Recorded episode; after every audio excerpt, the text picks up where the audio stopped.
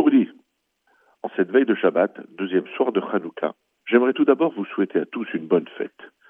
Cette année, comme pour Pessah, Rosh et Kippour, nous ne pourrons nous réunir car la situation sanitaire nous en empêche. Nous ne pourrons vivre pleinement le bonheur de voir nos grands-parents, parents, enfants, petits-enfants rire et chanter alors que nous allumerons les bougies sur une Hanoukia. Nous ne pourrons voir les visages s'illuminer de nos petits à l'ouverture des cadeaux que nous manquerons de faire. Tout cela va nous manquer. Mais comme dans chaque obstacle de la vie, nous trouverons la réponse et saurons improviser et imaginer. Rien ne doit nous empêcher de vivre intensément les bonheurs que nous offre la vie. Et Hanouka symbolise tant cette capacité de notre peuple à vaincre et résister.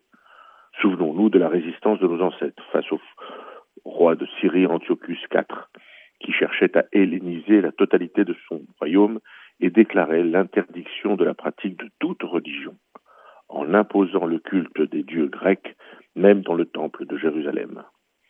Le peuple juif était alors divisé, une partie favorable à l'assimilation hellénistique, et une autre, telle que la famille des Hashmonim, guidée par Judas, surnommé Maccabi, a lutté, combattu, résisté et vaincu.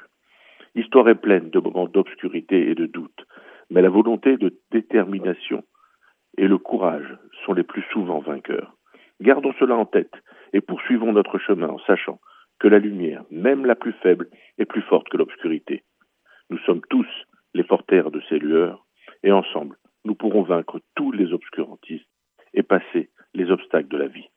Alors, ce soir, devant votre Hanoukia, pensez fort à cette chaîne qui nous lie les uns aux autres depuis la nuit des temps et prions fort pour que l'humanité tout entière puisse vivre pleinement dans la paix.